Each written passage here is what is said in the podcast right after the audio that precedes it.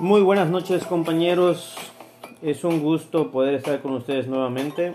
El día de hoy este, estamos 28 de febrero del 2021 y vamos a hacer un nuevo podcast en esta ocasión para la maestría de administración de negocios y la asignatura es la de modelo de negocios en internet. El tema que vamos a abordar en esta ocasión vamos a hablar un poquito de temas o más que en temas sino son este de sectores no que son la televisión que son la prensa la parte de la publicidad y la parte del turismo y los alimentos. Cómo esto pues ha evolucionado cómo de alguna manera se ha reestructurado no solamente por el paso del tiempo sino también por el tema de la pandemia eso es lo que hoy día ya se volvió prácticamente cotidiano. Las solicitudes de plataformas en línea, ya sea para comida, para reservaciones, para ver partidos de fútbol, etcétera, ¿no? Entonces vamos a empezar un poquito hablando de la televisión. La televisión, una definición este, muy técnica sacada de internet, pues es un sistema para la transmisión y la recepción de imágenes y sonidos a distancia, que pues simulan lo que son los movimientos y emplean un mecanismo de difusión. La transmisión puede ser efectuada por medio de ondas de radio, por redes de televisión por cable y televisión por satélite. Los que existen en modalidades abierta y pues también hay modalidades de pago, ¿no? Como tenemos pues algunas marcas como son Easy, en su momento Cable Más, Sky, etcétera, ¿no? Igual tenemos la parte del dish. El receptor de las señales es el televisor, aunque también recibe el nombre de televisión y suele ser y se suele más bien que nada abreviar como la palabra tele, ¿no? Como la conocemos. Y pues el término televisión se refiere a todos los aspectos de transmisión y programación de la televisión. A veces se abrevia como TV y este es un término que se utilizó por primera vez en los años 90 por el físico ruso Konstantin Pirsky en el Congreso Internacional de Electricidad en París. Y pues para comentarles, este, la televisión es un medio de comunicación de masas por excelencia. ¿A qué me refiero con eso? De que pues con un solo programa, cuántas miles de personas no ven ese programa, ¿no? De hecho, podemos tener ahorita eh, un ejemplo muy claro, la parte de la educación, ¿no? La educación hoy día que está haciendo por vía telefónica por el tema de la pandemia. ¿Cuántos millones de este, estudiantes no toman clases de, por la televisión? O igual podemos tocar el tema de la famosa telesecundaria, que eso siempre ha existido, ¿no? En comunidades muy, muy remotas o rurales que están alejadas de las zonas o es muy difícil, o no difícil, simplemente no tienen escuela. Se inculca esta parte de la, de la telesecundaria, ¿no? Que son clases eh, vía televisión. Entonces, esto, ¿cómo nos puede impactar la parte de la televisión. Algo muy importante que quiero recalcar, que la televisión es un medio de influencia que puede ser bueno o puede ser malo, ¿no? O sea, nos bombardean con tanta información que puede ser información que para nosotros es relevante, como lo tenemos en la parte de las noticias, ¿no? Pero ojo, igual hay noticias amarillistas, hay noticias que mueven masas, hay noticias que pues igual nos asustan, como pues, por ejemplo, lo repetiré quizá mucho en este podcast, pero la parte de la pandemia, ¿no? Entonces, la televisión se ha vuelto un medio de información muy, muy, muy versátil, y sobre todo tocando el tema de la globalización, que es algo que este, ya es muy, muy, muy común, algo que pasó en día de ayer o hace minutos en otro lado del, del mundo, yo estoy en México, pero algo que pasó en España, en Rusia, en Asia, nos venimos a enterar al día siguiente prácticamente. No obviamente la parte del internet ayuda mucho, ¿no? Pero pues la televisión igual es un medio de transmisión que pues ayuda a difudir todas estas noticias. Entonces ahí es la importancia de que pues tengamos en cuenta de pues no la gravedad, pero sí la relevancia de este de este aparato, ¿no? Como les comentaba, este la influencia puede ser buena, puede ser mala, ¿por qué? Porque pues igual las series, las famosas series de narcos que estamos viendo en Netflix, El Señor de los Cielos, etcétera, pues sirven como una influencia quizá negativa para ciertas personas, eh, asuman un papel que realmente no deberían o los incita a hacer ciertas actividades que pues hablando legalmente o en temas de sociedad pues no son correctas, ¿no? Pero pues por eso insisto, o sea, eso ya depende cómo cada quien la información la perciba. Algo que hay que recalcar igual, que antes, hablando de los años 1920, a los quizá 2000, el hecho de tener una televisión era un lujo. Este, de, no era, hoy por día es algo cotidiano, hoy tenemos de todos tamaños, colores y sabores, que Full HD, 55, 70 pulgadas, etc. Pero antes era tener un lujo por los programas de televisión que se difundían en ese entonces. De hecho, había una costumbre que mientras más grande era tu televisor, pues más dinero o poder adquisitivo tenías, ¿no? Y pues como les comentaba, hay muchos sitios web donde ya prácticamente la televisión se está reproduciendo. Tenemos YouTube prácticamente que ahí podemos ver, de hecho, partidos de fútbol en línea. Igual tenemos este, en empresas, eh, hablando en México de Televisa, TV Azteca, y hablando de Televisa, pues tenemos televisa.com donde podemos ver las telenovelas que pasan, los programas. Tenemos su plataforma digital como es Blim. Está la parte igual de noticieros Televisa, que pues igual ayuda. Y pues en la parte de deportes.televisa.com, que igual, como les comentaba, ayuda a la difusión de toda esta información. Hablando un poquito más de, eh, de los sistemas, vamos a hablar de la, de la prensa, perdón.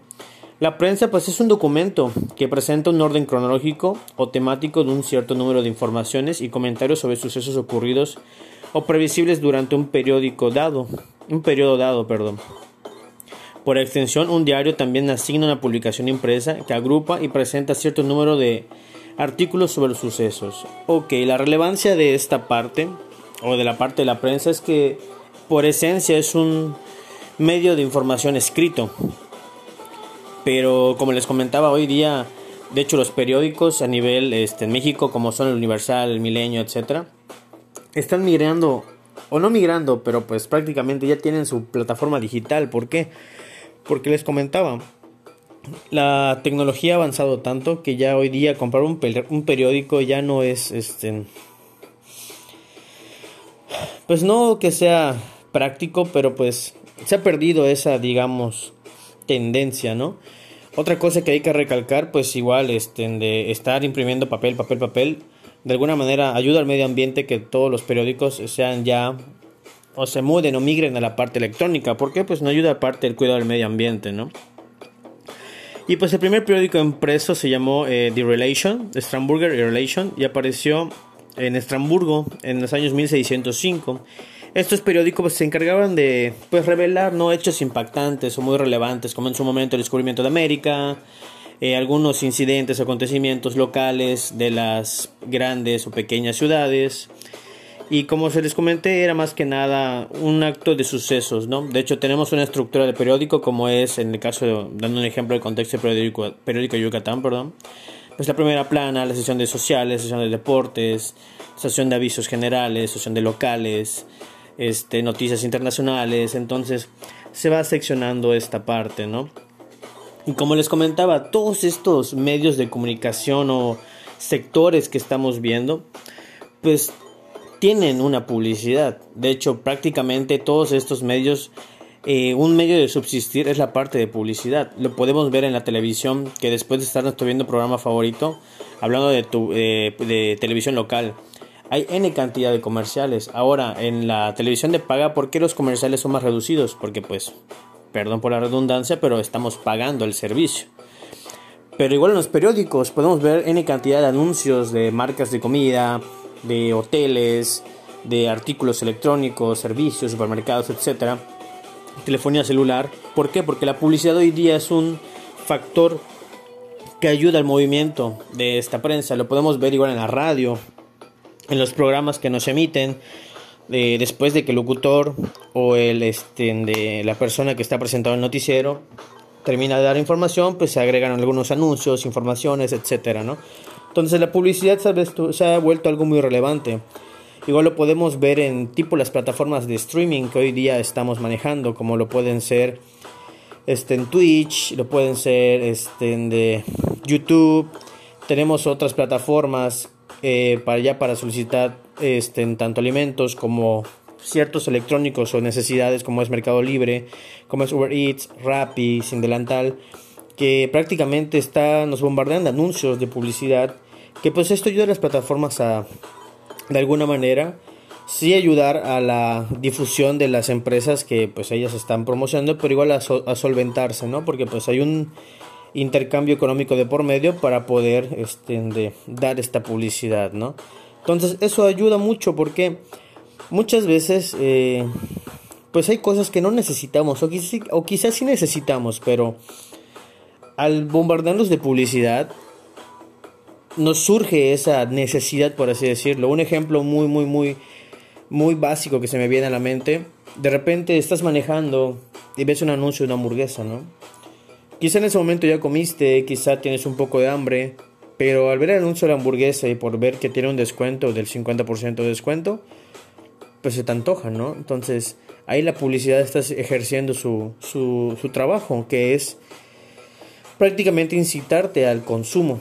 Entonces lo mismo pasa con este, en las redes sociales, que prácticamente cuando tú investigas algo, te bombardean de anuncios o cuando ingresas a una página por las cookies que hoy por día manejan las plataformas o páginas de internet o sitios web, prácticamente ya estás, este, te empiezan a bombardear de, de lo que consultaste. Por ejemplo, yo si yo consulté la compra de un teléfono celular, de repente van a salir N cantidad de teléfonos celulares, N cantidad de compañías, promociones, etcétera, porque ya está todo interrelacionado. De hecho, es un poco invasivo esa parte de, en cuestión de eh, invasión a la, a, la, privacidad.